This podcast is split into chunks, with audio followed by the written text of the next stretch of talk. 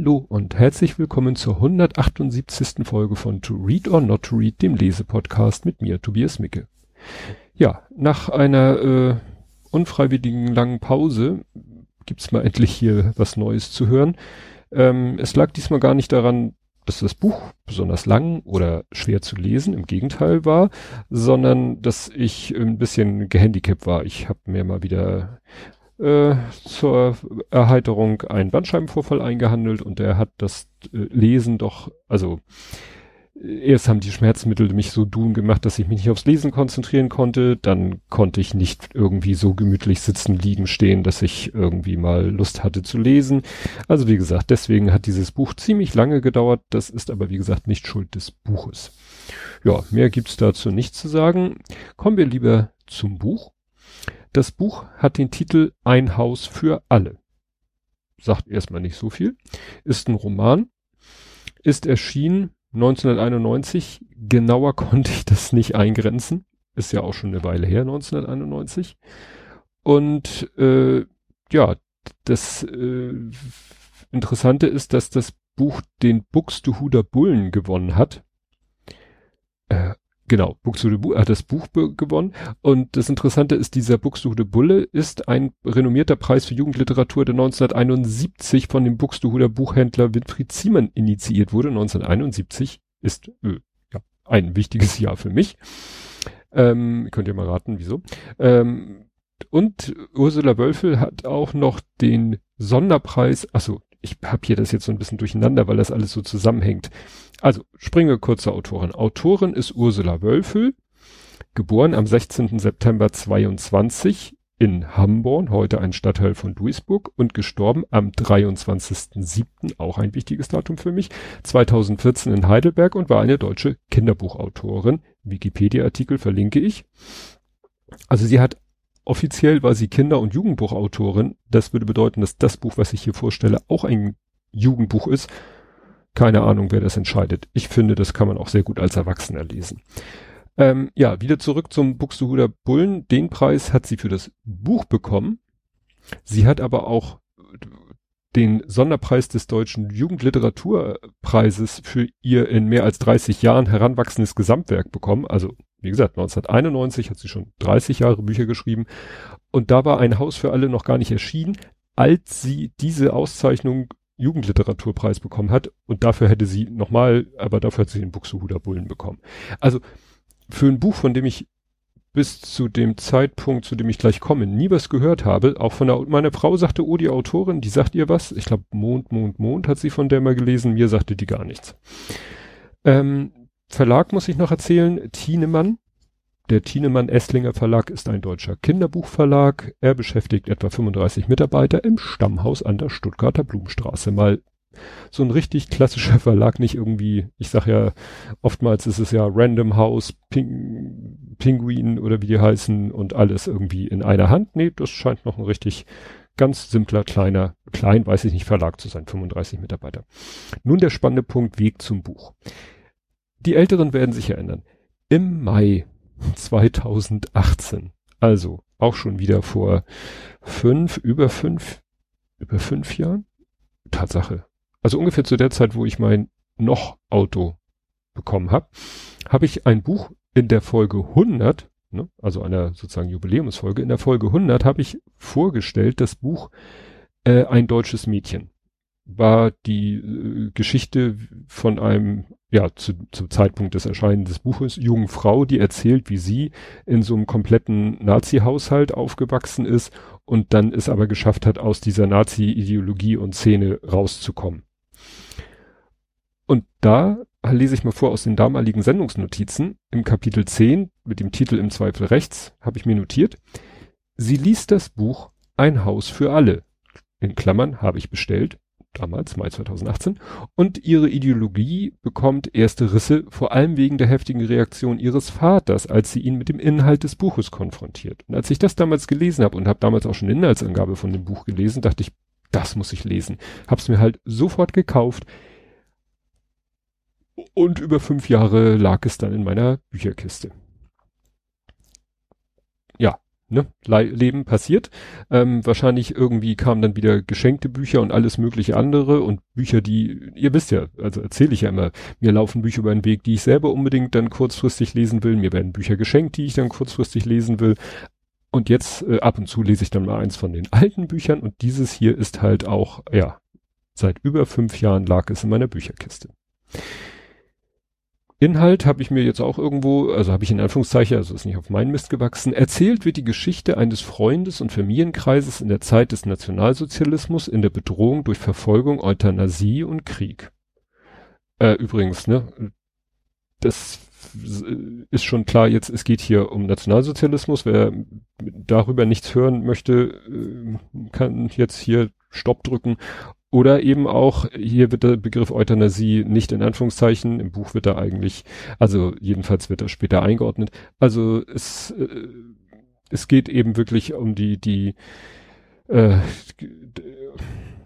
ihr merkt schon, ich komme ins Drucksen. Es geht letztendlich darum, dass die ganze Zeit in diesem Buch äh, die Gefahr besteht, dass ein behindertes Kind von den Nazis getötet wird. So, darauf, da bewegt sich das Buch hin und darum geht es dann auch. Und äh, das ist so, ich glaube, ich werde versuchen, nicht zu spoilern, wie das Buch ausgeht.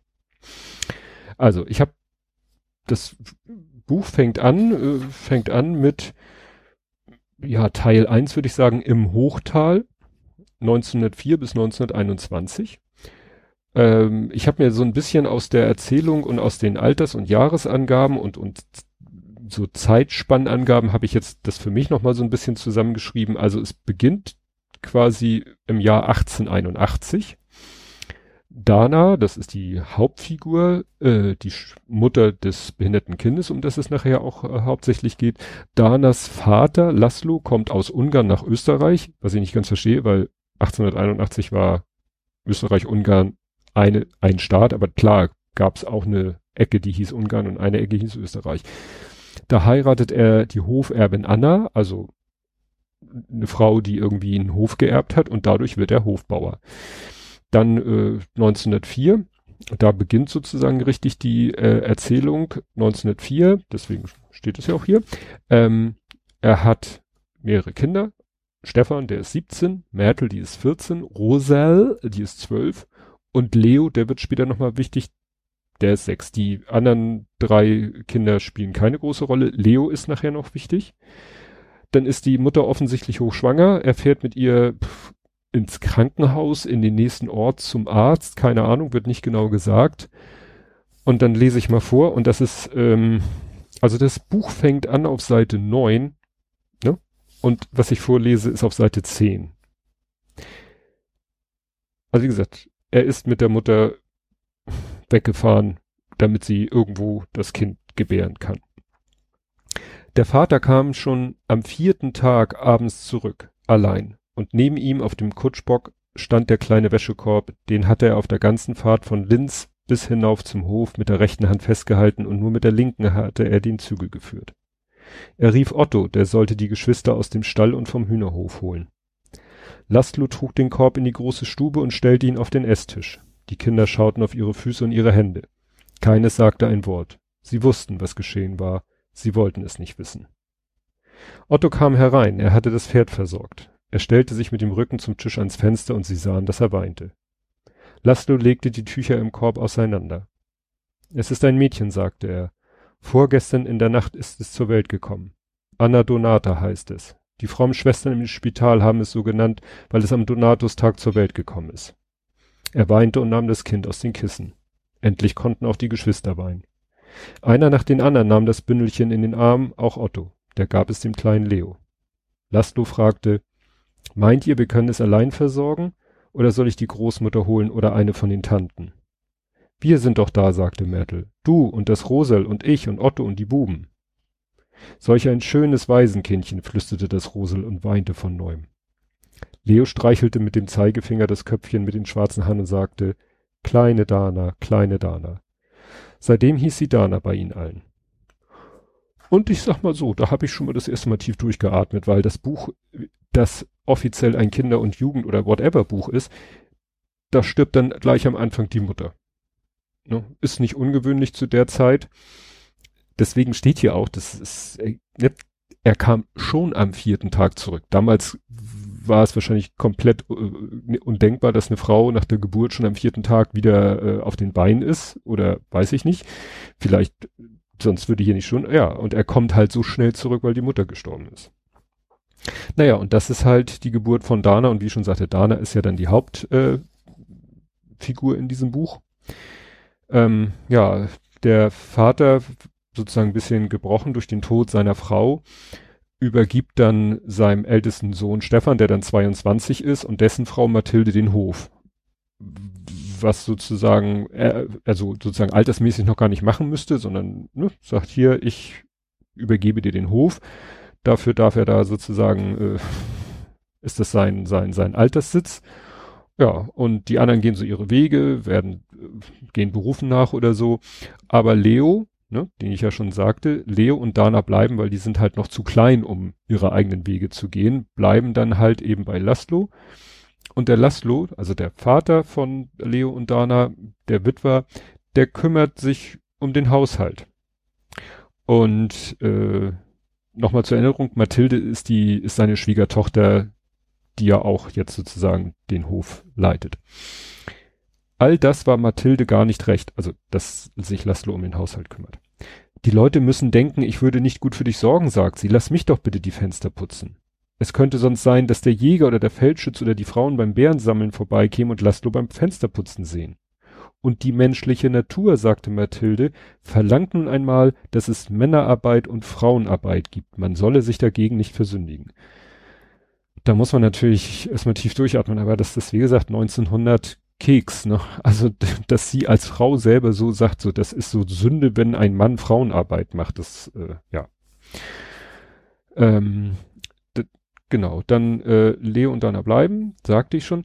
Und mit zwölf, als Leo dann zwölf ist, Dana ist ja ein paar Jahre jünger, als Leo zwölf ist, da wird er Kleinknecht bei seinem Bruder das habe ich auch erstmal überhaupt nicht verstanden. Also offensichtlich, gut, das äh, war wahrscheinlich in, in, in irgendwelchen Bergdörfern so. Mit zwölf Jahren wird er Kleinknecht bei seinem Bruder. Das heißt, der muss da, äh, geht nicht mehr zur Schule, muss von morgens bis abends puckeln, also da äh, alles Mögliche halt machen als Kleinknecht, was wahrscheinlich mit zwölf Jahren er körperlich überhaupt in der Lage ist zu tun, und kriegt dafür ein bisschen Taschengeld und Kost und Logis. Das ist sein Leben ab wo er zwölf ist und wahrscheinlich wäre es unter anderen Umständen so, ja, und das wäre sein Job, bis er irgendwann, weiß ich nicht, alt und grau ist. Und viel, oder vielleicht als Erwachsener vielleicht irgendwie eine Frau heiratet, die auch wieder einen Hof geerbt hat oder so. Also es fand ich doch sehr, ja, sehr heftig. Also das Kinder ist nicht in äh, leicht hatten zu der Zeit in so dörflichen Verhältnissen, konnte ich mir schon vorstellen, aber so krass. Ja, ähm, und dann kommt aber Besuch. Immer wieder mal im Sommer kommen Wandervögel aus dem Ruhrgebiet. Also natürlich nicht die Tiere, sondern diese Jugendbewegung Wandervögel. Da habe ich auch mal geguckt. Gehört hatte ich schon mal davor. Also Wandervogel war halt so eine Jugendbewegung, die politisch auch nicht so eindeutig links-rechts einzuordnen ist. Da lese ich ganz am Ende, da ist nämlich im Buch ist eigentlich die beste Definition drin, die lese ich am Ende vor. Es ist halt nur so, so kommen plötzlich Menschen mit einem ganz anderen ja, Background klingt jetzt blöd. Die kommen halt aus dem Ruhrgebiet, sind junge Menschen, die zur Schule gehen, die studieren wollen oder schon studieren, die studieren wollen und äh, ja, kommen halt in dieses Dorf, in dieses Bergdorf und freunden sich mit den Bauernkinder an, die natürlich von diesem ganz anderen Leben fasziniert sind. Dann passiert das erstmal etwas, äh, das Buch geht ja über einen ziemlich langen Zeitraum, äh, einer sehr, hm, vorsichtig ausgedrückt, spannenden Zeit es passieren natürlich weltgeschichtlich bedeutende Dinge, zum Beispiel das Attentat auf Franz Ferdinand. Das Attentat von Sarajevo, was ja Auslöser des Ersten Weltkriegs war. Ja. Stefan, also der Sohn von Laszlo, der Bruder von Leo und Dana, der Hofbauer, muss in den Krieg und kommt gebrochen zurück, ähm, ist dann auch grob zu seinen Kindern, weil er irgendwie, ja, emotional damit nicht klarkommt, was er tun musste als Soldat. Ähm, Ach so, ich muss noch mal kurz erwähnen, wer die diese Wandervögel waren. Ähm, Im Oktober kamen zum ersten Mal die deutschen Wandervögel ins Hochtal Hendrike, die sie Rike nannten, Hertha, Paul, Jan und Mischer, der eigentlich Emil hieß. Genau. Ne? Und die werden eben von den äh, ja, Erwachsenen jetzt von dem Stefan zum Beispiel, Verrückte, sagte er, Jungen und Mädchen ohne Erwachsene, rief Mathilde, war für die natürlich unvorstellbar, ne? Ja, und die eine ist beinahe Lehrerin und einer ist Student, der will Doktor werden, genau. Weil die müssen fragen natürlich den Bauern um Erlaubnis auf dessen äh, Wiese irgendwie zu zelten. Aber ich war ja eigentlich schon bei Stefan, der eben, wie gesagt, aus dem Ersten Weltkrieg kommt. Und dann, äh, das ist hier, da ist er sogar äh, noch nicht ganz wieder zurück, sondern nur auf Urlaub. Und da sieht Leo, wie der Stefan, also sein, muss man bedenken, ne, sein großer Bruder zu seinen eigenen Kindern bisschen grob ist. Und da steht, steht hier, Leo sah das. Hast du deine Kinder denn nicht mehr lieb? fragte er. Zu sehr, sagte Stefan. Aber du weißt ja noch nicht, was man im Krieg tun muss und was der Krieg mit dir tut. Du siehst zu viele Tote. Manchmal sind auch Kinder dabei, wenn du zum Beispiel eine Handgranate in ein Haus geworfen hast und es sind Kinder darin und nachher siehst du sie tot in der Stube liegen.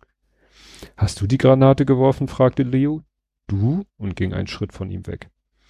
Aus dem Haus war geschossen worden. Ich hatte den Befehl, da muss man doch gehorchen. Ich war Soldat, ich hatte den Befehl, ich musste die Granate werfen. Und verdammt, warum haben die Leute ihre Kinder nicht vorher in Sicherheit gebracht? Aber vielleicht hatten sie keine Zeit mehr dazu. Das tut der Krieg mit dir. Im Herbst muss ich zur Musterung, sagte Leo.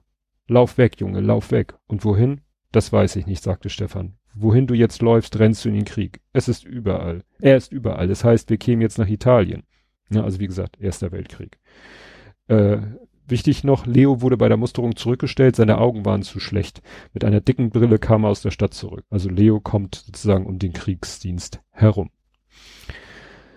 Ja, dann ähm, passiert sozusagen die logische Konsequenz. Dann sind wir im August 1916. Dana wird zwölf. Ja, und fängt auch bei ihrem großen Bruder an zu arbeiten.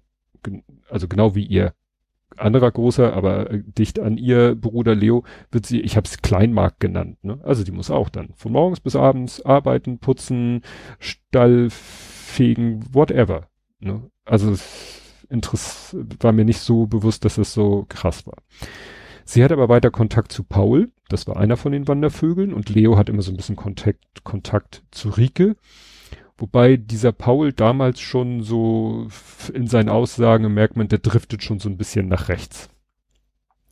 Und äh, ja, im Oktober 1921 schließt Dana den äh, schließt den Entschluss, sagt trifft den Entschluss, genau. Und sagt so, ich gehe fort also beschließt es so für sich, packt ihre paar Sachen, die sie hat, viel hat sie ja nicht so in ihr, an, an Besitztümern und geht fort, schreibt noch einen Abschiedsbrief. Der Vater sieht den am nächsten Morgen und schickt ihren großen, nicht den ganz großen Bruder, sondern den kleinsten großen Bruder, den Leo, hinterher und sagt, versuch sie zurückzuholen, aber zwing sie nicht. Und wenn sie nicht zurückkommen will, dann gehst du mit und gib ihm sogar noch wahrscheinlich für die Verhältnisse viel Geld mit, weil von dem Geld kaufen sie sich dann nachher ein Ticket um ins Ruhrgebiet zu fahren. Also von irgendeinem österreichischen Bergdorf, gut zu Fuß erstmal irgendwo hin und dann ab ins Ruhrgebiet. Das ist, ja, ihr Entschluss und das da ist sie 17.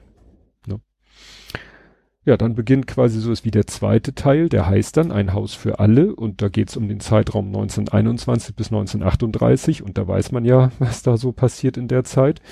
Ähm, es ist dann auch aber ein ziemlicher Zeitsprung, weil es geht dann eigentlich gleich weiter mit 1933. Es wird kurz erklärt, was passiert ist.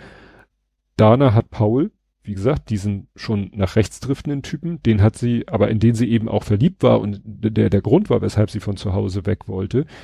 Also den hat sie 1923 geheiratet. Leo aber nicht die Rike, weil die ist dann doch mit, mit einem Jan zusammen, später heiraten die, ist jetzt nicht wichtig, aber also Leo und Rika. Aber erstmal ist er einfach nur einfach auch in diesem Freundeskreis. Und Dana und Paul haben drei Kinder. Nore, nee, Nora, Nora neun, Georg sieben, Robert vier. Paul ist mittlerweile aber full-blown Nazi, habe ich mir hier notiert. Und zwar ähm, kann ich das sozusagen auch beweisen. Als sie heirateten, war Paul noch Lehrer für Biologie, Physik und Chemie an der Berufsschule in Hamburg und das blieb er sieben glückliche Jahre lang. Dann bekam er eine Stelle in München und was er dort eigentlich tat, das hatte er weder Dana noch Leo noch Rike jemals richtig erklärt. Er sagte, er müsse Vorträge halten im Auftrag des Führers zur Volksaufklärung über Rassenkunden und Erbgesundheit und man könnte dafür sorgen, dass kein Kind mehr mit ererbten Krankheiten geboren würde. Die Deutschen sollten bald ein Volk von schönen und gesunden Menschen sein und alle anderen Völker würden von ihnen lernen, wie man leben und denken und arbeiten soll. Ein starkes, soldatisches Volk wollte der Führer schaffen, ein Volk, das sich neuen Lebensraum erobern könnte. So viel zum Thema Full-Blown Nazi. Er, sein Titel ist dann auch, das sagt er später an einer Stelle, er ist SS-Obersturmführer Heuken, Schulungsleiter für Rassenkunde und Erbgesundheit. Okay. Nehmen wir mal so hin. Nur dann wird klar durch die, durch die, das, was die Autorin hier schreibt, dass der Robby, der jüngste Sohn, der ist behindert. Der ist eindeutig äh, in seiner geistigen und auch körperlichen Entwicklung deutlich dem Altersschnitt, sage ich mal, hinterher.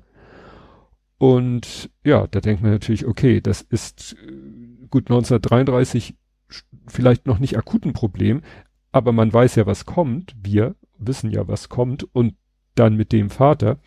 Hier wird es dann beschrieben, so eine Situation mit Robby oder Robert ist ja sein richtiger Name.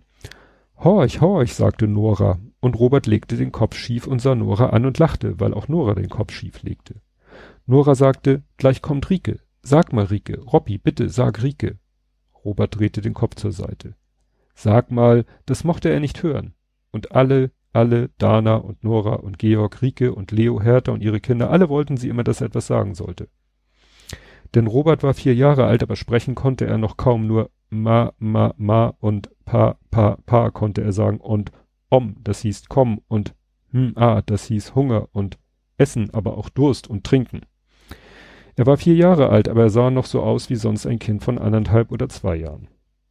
Er war vier Jahre alt, aber er konnte noch nicht richtig laufen.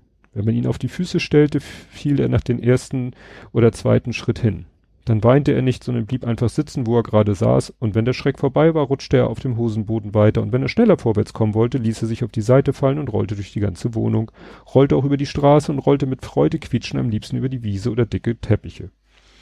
Er war fast immer fröhlich und zufrieden, auch wenn er nicht bekam, was er wollte, und weinte und schrie nicht wie andere Kinder. Alle in der Familie hatten ihn sehr lieb und nannten ihn Robby. Nur Paul, sagte Robert also wie gesagt, für den Vater ist das natürlich eine Vollkatastrophe. Also der Vater ist, wie gesagt, Nazi mit Fachgebiet Rassenkunde und Erbgesundheit und hat einen behinderten Sohn. Kann man sich vorstellen, dass da, obwohl Konflikt eigentlich nicht, weil der Paul ignoriert ihn einfach. Tut so, als wenn es ihn nicht gibt, so nach dem Motto, dann muss er sich auch nicht mit der Konsequenz, die eigentlich daraus folgt, sich auseinandersetzen. Und ab da also ich habe jetzt über den ersten Teil sehr viel erzählt, weil ich den sehr wichtig finde, um ne, das sozusagen das Setting. Und ab da nimmt die Geschichte im doppelten Sinne ihren Lauf. Ne? Also die Geschichte, die hier die Autorin erzählt und natürlich die Geschichte, die wir kennen, also die, die in der Realität passiert ist. Und die Situation wird mit fortschreitender Zeit halt immer schwieriger und gefährlicher, also schwieriger für die ganze Familie und gefährlicher für Robbie. Weil irgendwann soll Robby in ein Heim, dann kommt nämlich dieser Jan, mit dem die Rike fast mal, den die Rike fast mal geheiratet hätte, aber der ist dann auch irgendwie, der ist Doktor, aber auch Doktor bei den Nazis und auch in der Ideologie unterwegs. Der guckt sich Robby dann mal so ein bisschen an und dann entscheiden quasi Jan, beziehungsweise Jan und Paul entscheiden, dass Robby in ein Heim soll. Und die Dana wehrt sich da auch nur so halbgar gegen, die hat sowieso viel zu tun, die macht eine Fotograf, Fotografinnenlehre und so weiter und so fort und äh, die meiste Haus- und sonstige Arbeit hängt nämlich an der Rike, weil die wohnen halt, deswegen heißt das Buch so, in einem Haus gemeinsam. Also jetzt muss ich kurz aufzählen. Die Rike, der Leo, also der ältere Bruder von Dana, Dana, der Paul ist immer in München und die Kinder von Dana und Paul, Georg, Nora und eben Robby. Die wohnen alle in diesem Haus. Naja, und Robby soll dann in ein Heim und äh, mit, ach so, mit in diesem Haus, oder jedenfalls als Nachbarin wohnt auch die Hertha, das war ja auch eine von, von den Wandervogelgesellinnen. Äh, die arbeitet als Krankenschwester und die hat natürlich schon ganz früh Dinge mitbekommen, die da so passierten zu der Zeit. Und die erzählt dann hier, also wie gesagt, Jan war dieser Ex von Rike, der Doktor und der eben Robby sich so ein bisschen angeguckt hat. Aber Jan hat doch für Robby dieses Haus ausgesucht, weil er es gut findet. Und Paul bezahlt den Unterhalt. Dann können sie ihn doch nicht einfach in ein anderes Heim bringen. Das hat nämlich die Hertha so gesagt. Da werden Kinder ne, von einem Heim ins andere Heim, weil ne, ein Kind ist doch kein Gegenstand, den man einfach hin und her schickt. Dazu, dazu haben sie doch kein Recht. Nicht einmal mit einem Hund dürften sie das tun. Nicht einmal mit einem Hund. In welcher Welt lebst du, Leo? Sie haben es in Hessen doch schon getan. Nein, sie haben kein Recht dazu, aber sie haben die Macht. Das Recht ist schwach vor der Macht. Jedenfalls zuerst einmal. Man muss versuchen, die Zeiten der Macht zu überleben. Leo dachte, sie ist wirklich überarbeitet. Dana hat recht. Er sagte, warum sollten sie denn die Hilflosen und Schwachen aus guter Pflege in überfüllte Heime bringen? Das hat, es hat doch keinen Sinn. Nein, das können sie nicht tun. Oh, doch. Hast du denn es noch immer nicht begriffen, dass sie alles können? Einfach alles. Und wenn sie übermorgen Krieg machen, brauchen sie Lazarettplätze. Die Heime sind dafür sehr geeignet, verstehst du? Nein, sagte Leo, weshalb sollten Sie denn jetzt noch Krieg machen? Sie haben ganz Österreich und seit ein paar Tagen haben Sie auch das Sudetenland besetzt. Was sollen Sie, wollen Sie denn noch? Ganz Europa, dazu alles fruchtbare Land in Russland und die Bodenschätze dort und von Rumänien das Öl und so weiter. Ne? Also der, die, die Hertha ist das sozusagen schon sehr viel weiter in der Erkenntnis als die Leute, die noch dichter an Robby eigentlich dran sind. Ja, dann wird noch erzählt, dass Dana ihren, äh, für ihre Meisterprüfung einen Ahnpass braucht und bei der sozusagen Recherche in ihrem eigenen Stammbaum stellt sich raus, dass ihre Urgroßmutter Jüdin war. Und eigentlich ist es wohl für den Ahnpass so weit muss man gar nicht das angeben, aber sie will es nicht verheimlichen. Also sie ist schon so, also dass sie sagt, ja, gut, hier herrschen um mich herum, äh, herrschen zwar die Nazis und es äh, ist halt schon zu erkennen, dass äh, weshalb braucht man Ahnpass? Ja, um seine, sein nicht jüdisch sein nachzuweisen und sie geht halt das Risiko ein, darauf hinzuweisen, dass ihre Urgroßmutter Jüdin ist. Ne? Ja, dann gibt's wieder ein reales Ereignis, die Novemberpogrome von 1938. Da sind wir also zeitlich mittlerweile. Und äh, zu Weihnachten 1939 holt Dana äh, Robby aus seinem Heim, das ist ein christliches Heim, also von Schwestern geführt, also weil aus den staatlichen werden die Betroffenen, die äh, BewohnerInnen schon äh, um, ja, umverlagert in andere. Ähm, eigentlich denkt sie dann, ach Mensch, eigentlich kann der ja auch lieber hier bei uns bleiben in diesen so gefährlichen Zeiten, weil wie gesagt, immer so Damoklesschwert, vielleicht wird ja das Heim auch mal irgendwie ausgelagert. Aber sie muss ihn dann zu ihrem eigenen Schutz fast, äh, zu seinem Schutz, zu ihrem Schutz, muss sie ihn dann eigentlich, ja, wieder ins Heim zurückgeben.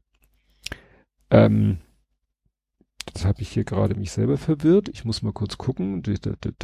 Christliches, ach ja, genau, ihr, äh, seinen eigenen Schutz. Und zwar, äh, wir waren ja gerade bei Weihnachten 39, jetzt sind wir am Neujahrstag 1940.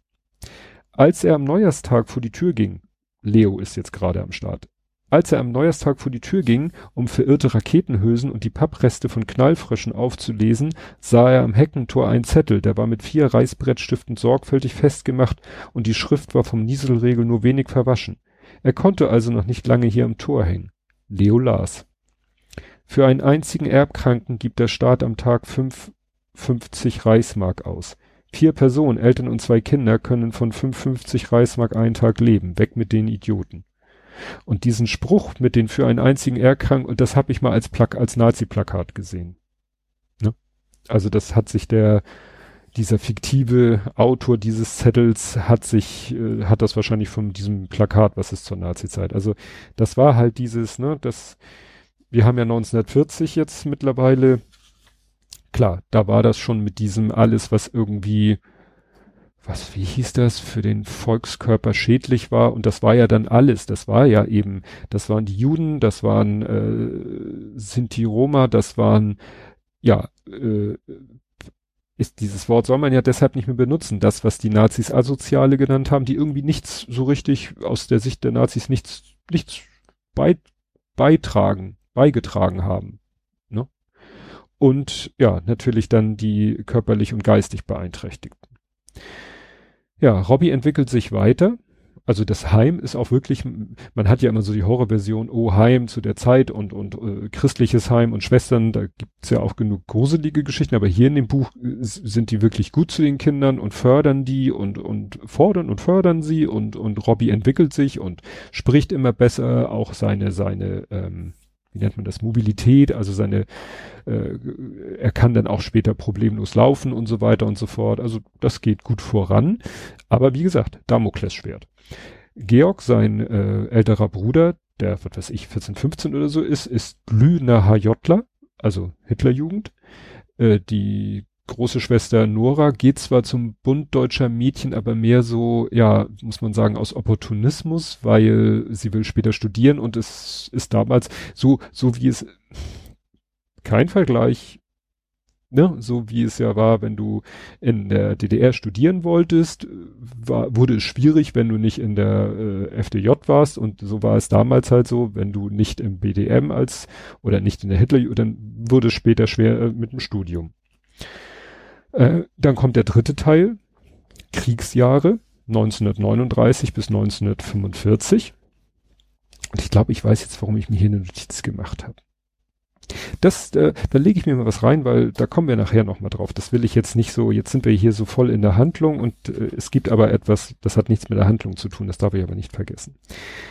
Ähm, genau. Dritter Teil, Kriegsjahre 39 bis 45. Der Krieg kommt immer näher, lese ich vor, aber schon ehe es in den Gärten richtig Frühling wurde, kam er näher. Der Krieg. An einem trüben Morgen im April sagte Leo, ich hab euch nicht wecken wollen, ihr erfahrt es früh genug. Sie sind jetzt in Dänemark einmarschiert und mit Kriegsschiffen in Nordnorwegen gelandet, wie in Polen ohne Kriegserklärung. Die wird nachgeliefert. Ich denke, da geht es um Erze für Kanonen und Panzer, bestimmt nicht für Kochtöpfe und Schreibfedern. Und das hat mich natürlich erinnert an das Buch, was ich hier zuletzt vorgestellt habe, die Bombe, weil wir da ja gelernt haben, dass die Nazis auch deshalb in Norwegen einmarschiert sind, weil in Norwegen schweres Wasser hergestellt wurde, was sie für ihre Atombombe benutzen wollten. Das Ganze wird hier auch erwähnt, äh, fand statt am 9. April, auch ein wichtiges Datum in meinem Leben, 1940, war die sogenannte, das war das Unternehmen Weserübung, habe ich erfahren. Also das war Einmarsch sozusagen in Dänemark und Norwegen. Nach ungefähr drei Vierteln des Buches, Ende Mai 1940, fällt dann zum ersten Mal ja, das Unwort Euthanasie, was man eben auch nicht benutzt, weil es eben auch eigentlich äh, ein Euphemismus ist für etwas ganz Schreckliches. Deswegen gibt es auch keinen entsprechenden Wikipedia-Artikel, sondern wenn man danach sucht, landet man bei Krankenmorde in der Zeit des Nationalsozialismus, was es zwar mit mehr Worten, aber ja, treffender beschreibt. Also hier, dann wird's immer deutlicher, die, die, die Härter, wie gesagt, die Krankenschwester, die sagt eben, ja, eurem Robby droht tatsächlich, dass irgendwann er aus dem Heim abgeholt wird von den sogenannten grauen Bussen und nicht wiederkommt. Ne? Ähm, sie äh, haben ihn dann zwischendurch mal wieder zurückgeholt, wieder nach Hause, aber weil sie eben Angst haben, dass irgendwann, was weiß ich, stehen die grauen Busse vor dem Heim und dann ist er tot. Deswegen holen sie ihn wieder zurück nach Hause, also nach Hamburg, in das Haus für alle, das auch nach und nach immer mehr kaputt geht durch Bombenangriffe.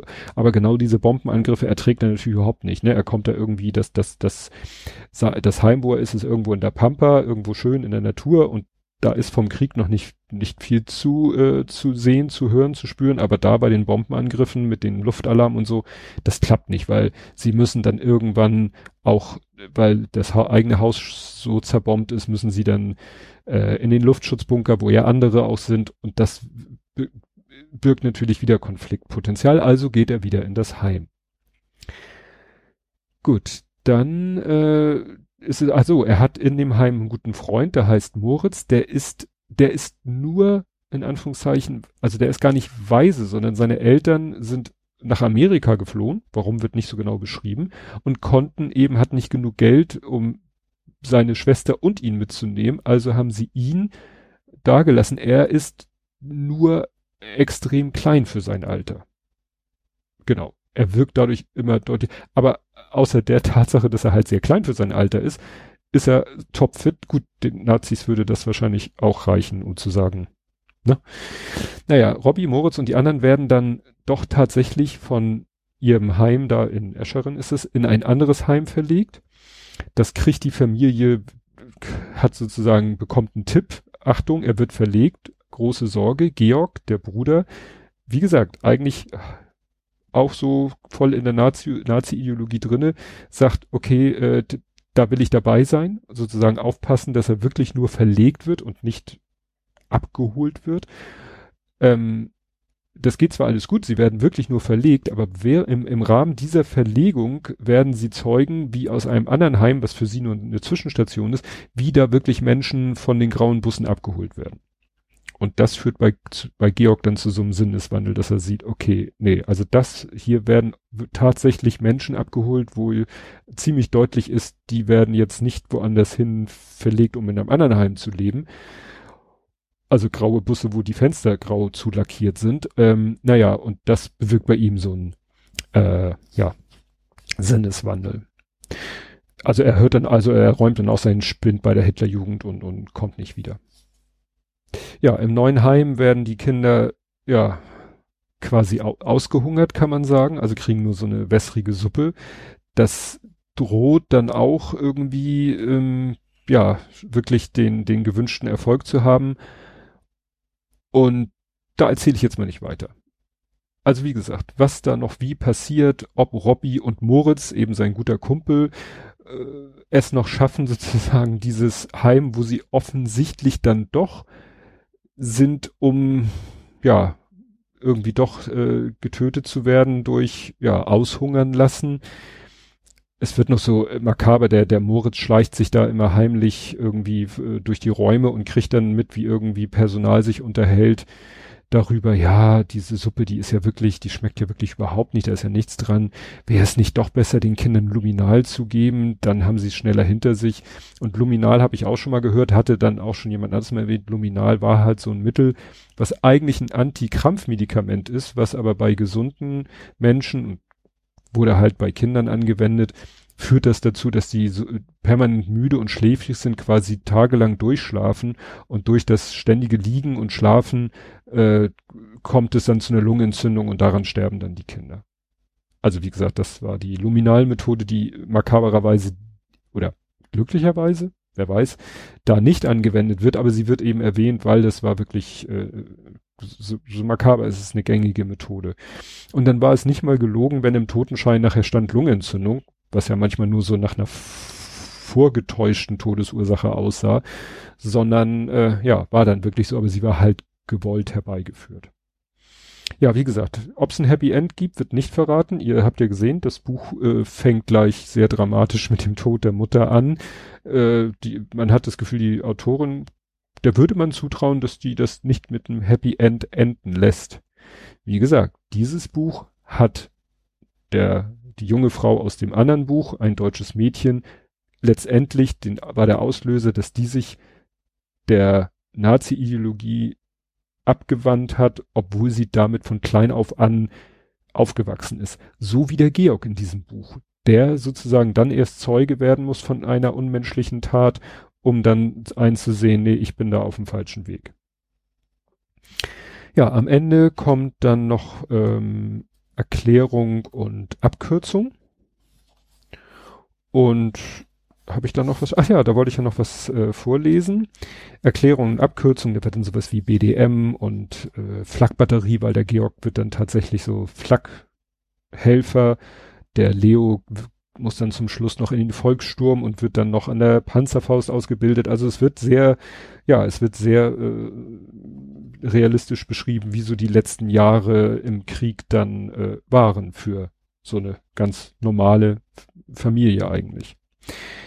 Wie die Frauen dann irgendwie in Fabriken irgendwas Rüstungsmäßiges machen mussten und so. Aber wie gesagt, da will ich ja nicht viel verraten äh, bei diesem Thema, ähm, hinten in diesem Abschnitt Abkürzung und Erklärung.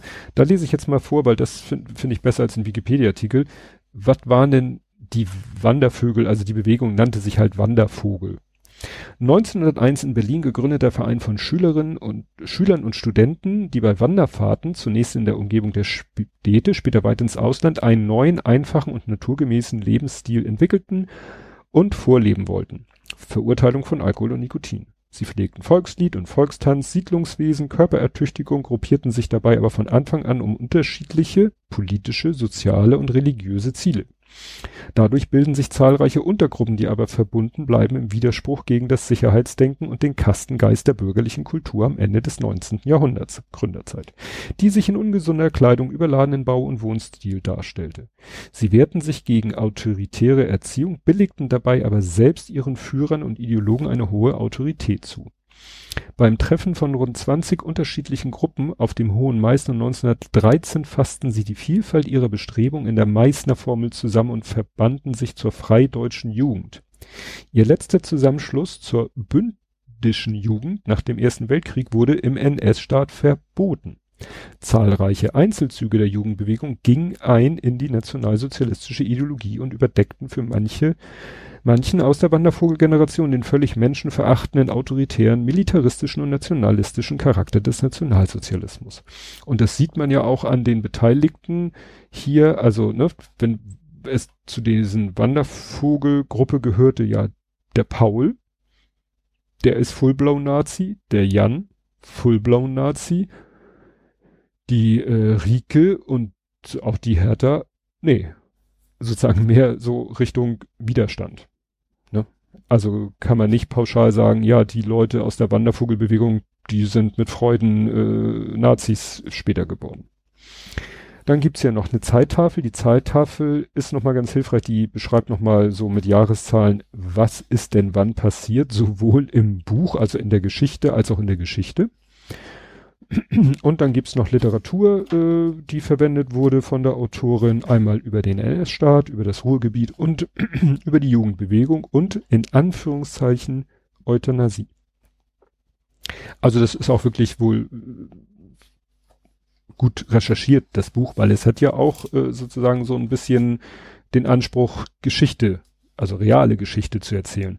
Und ich sag mal, da ich mich und gerade auch meine Frau äh, hat sich schon schon vor Justi viel mit dem Thema beschäftigt. Wir, oder sie muss ich sagen, hat auch die Patenschaften über zwei Stolpersteine hier in Hamburg, die, glaube ich, beides Kinder, ein jüdisches Kind und ein behindertes Kind, wenn ich das richtig erinnere. Also da ist irgendwie, ja, schon, schon früh eine Verbindung gewesen. Fazit habe ich mir auch aus irgendwas rausgezogen. Äh, Ursula Wölfels Schreibstil ist angenehm zu lesen und hat mich immer wieder an einen ruhig dahinfließenden Fluss erinnert. Wie gesagt, es sind von jemand anders übernommen, aber habe ich übernommen, weil es ist, trifft es genau auf den Punkt. Aber es wäre ja nicht mein Podcast, wenn ich nicht wieder irgendwelche, wenn ich nicht wieder einen ganz komischen Kritikpunkt hätte, der überhaupt nichts mit dem Inhalt zu tun hat. Und zwar, ich habe ja gesagt, das Buch ist in so drei Teile aufgeteilt. Okay. Da ist dann mal so eine leere Seite und eine Seite, wo drauf steht der Titel des nächsten Teils und die Jahreszahl. Ansonsten geht das alles in einem Rutsch durch. Also so Layout technisch. Und das ist manchmal sehr irritierend. Ich versuche das jetzt mal an einem Beispiel klar zu machen also das Problem ist, ich kann euch ja nicht zeigen, wie es aussieht. Also ihr kennt, ihr, ihr, habt alle schon mal ein Buch gelesen. Da gibt es halt Sätze und manche Sätze gehen wirklich bis an den rechten Rand und manche Sätze hören enden nicht am rechten Rand, sondern vorher und dann ist die nächste Zeile ein bisschen eingerückt. Ich weiß nicht, ob man das einen Absatz nennen kann. Und normalerweise gibt es in Büchern dann vielleicht noch Kapitel oder es gibt wenigstens so einen kleinen Abstand zwischen zwei Absätzen mit so einem, vielleicht noch mit so einem kleinen Sternchen dazwischen, weil ein Ortswechsel stattfindet oder weil ein Zeitsprung stattfindet. Ich lebe es euch jetzt mal was vor, was hier wirklich dicht an dicht an dicht, also Zeile folgt auf Zeile folgt auf Zeile, ohne irgendeine optische Trennung. Wahrhaftig nicht, sagte Rike. Sprich in Gedanken mit Deborah, die wird dich trösten und stärken. Und vielleicht schenkt sie dir dann ein Pferd, rief Georg. Sie fuhren am Sonntag darauf mit Bahn und Bus nach Escheren. Das geht ja noch. Also hier sehe ich sofort an, sie fuhren am Sonntag darauf, da sehe ich inhaltlich, dass dann Zeitsprung ist. Aber layout-technisch schließt das optisch an den Satz davor an, als Und ich habe noch eine viel bessere Stelle. Da hat's, also da dachte ich nämlich so, hä? Wo habe ich die hier? Da ist es noch, noch heftiger. So, sagte Schwester Brigitta, jetzt wird gegessen und dann ins Bett mit dir, Robby. Es war richtig, dass wir ihn zurückgebracht haben, sagte Dana. Am Abend. Also da ist eine wörtliche Rede, darauf folgt eine wörtliche Rede und man denkt, diese zweite wörtliche Rede ist eine Reaktion, also das ist ein Dialog zwischen der Schwester Brigitta und der Dana, aber wie gesagt, weil am Ende des Satzes noch steht am Abend, dadurch wird erst klar, ach halt, stopp, da war ein Zeitsprung. Und das ist keine Reaktion, keine Aussage, keine Antwort auf Schwester Brigitta, sondern das ist völlig neuer Kontext. Und wie gesagt, so gut ich das Buch inhaltlich finde, so sehr es mich bewegt hat, was natürlich auch mit meiner eigenen Geschichte zu tun hat. Ich habe mir hier aufgeschrieben und den Gedanken habe ich nicht erst gehabt, seit ich dieses Buch gelesen habe. Das werdet ihr mir sicherlich glauben. Unser Sohn Justian wäre keine elf Jahre geworden, wenn er zu der Zeit geboren worden wo, geboren worden wäre. Ne? Also wenn der irgendwann, weiß ich nicht, nach 33 geboren worden wäre, der wäre nicht elf Jahre alt geworden. Weil der hatte ja nun überhaupt keine Chance, irgendwie sich zu äußern, zu, äh, ja, der Robby holt nachher halt auch auf, dass es schon fast kaum noch auffällt. Ja, bei Justian war nach einem Jahr klar, dass da eine große Differenz ist und die Differenz zwischen soll und ist, so blöd es klingt, wurde mit jedem Jahr größer und er hat nie irgendwas aufgeholt, geholt, höchstens ein bisschen das Größenwachstum. Und wie gesagt, in diesem, unter den Nazis wäre mein Sohn keine elf Jahre alt geworden. Schon schade genug, dass er nur elf Jahre geworden ist, aber ähm, nicht mal das. Ne? Weil Krankenmorde in der Zeit des Nationalsozialismus. Gut, das wirft jetzt ein bisschen Schwermut auf den Abend, das tut mir leid, aber ähm, ich, ich wusste ja, was mich bei dem Buch erwartet. Ne? Ich hatte das Buch ja damals eben schon, als ich es gekauft habe, wusste ich ja schon, hatte ich ja schon eine Inhaltsangabe gelesen, aber gerade deshalb fand ich es halt so spannend, weil ich dachte, ey Mann, das ist ja genau das, ja, was du immer wieder dir für Gedanken gemacht hast, ne? Was wäre, wenn und äh, ja, dass es dann eben diese andere Frau dazu bewegt hat, dem, dem, dem der Nazio-Ideologie abzuschwören, das fand ich dann auch halt interessant. Aber das soll es jetzt wirklich zu diesem Buch gewesen sein. Ähm, Ausblick habe ich keinen richtigen. Ich habe jetzt noch nicht das nächste Buch angefangen. Ich ja, schau einfach mal, was so in meiner Bücherkiste rumschwirrt. Ich habe jetzt nicht gerade, es gibt ich habe kein Buch kurzfristig geschenkt bekommen, ich habe mir keins gekauft. Das heißt, es müsste eigentlich ein Buch aus meiner Bücherkiste jetzt gelesen werden. Aber das werdet ihr gewahr bei der nächsten Folge. Und bis dahin, tschüss.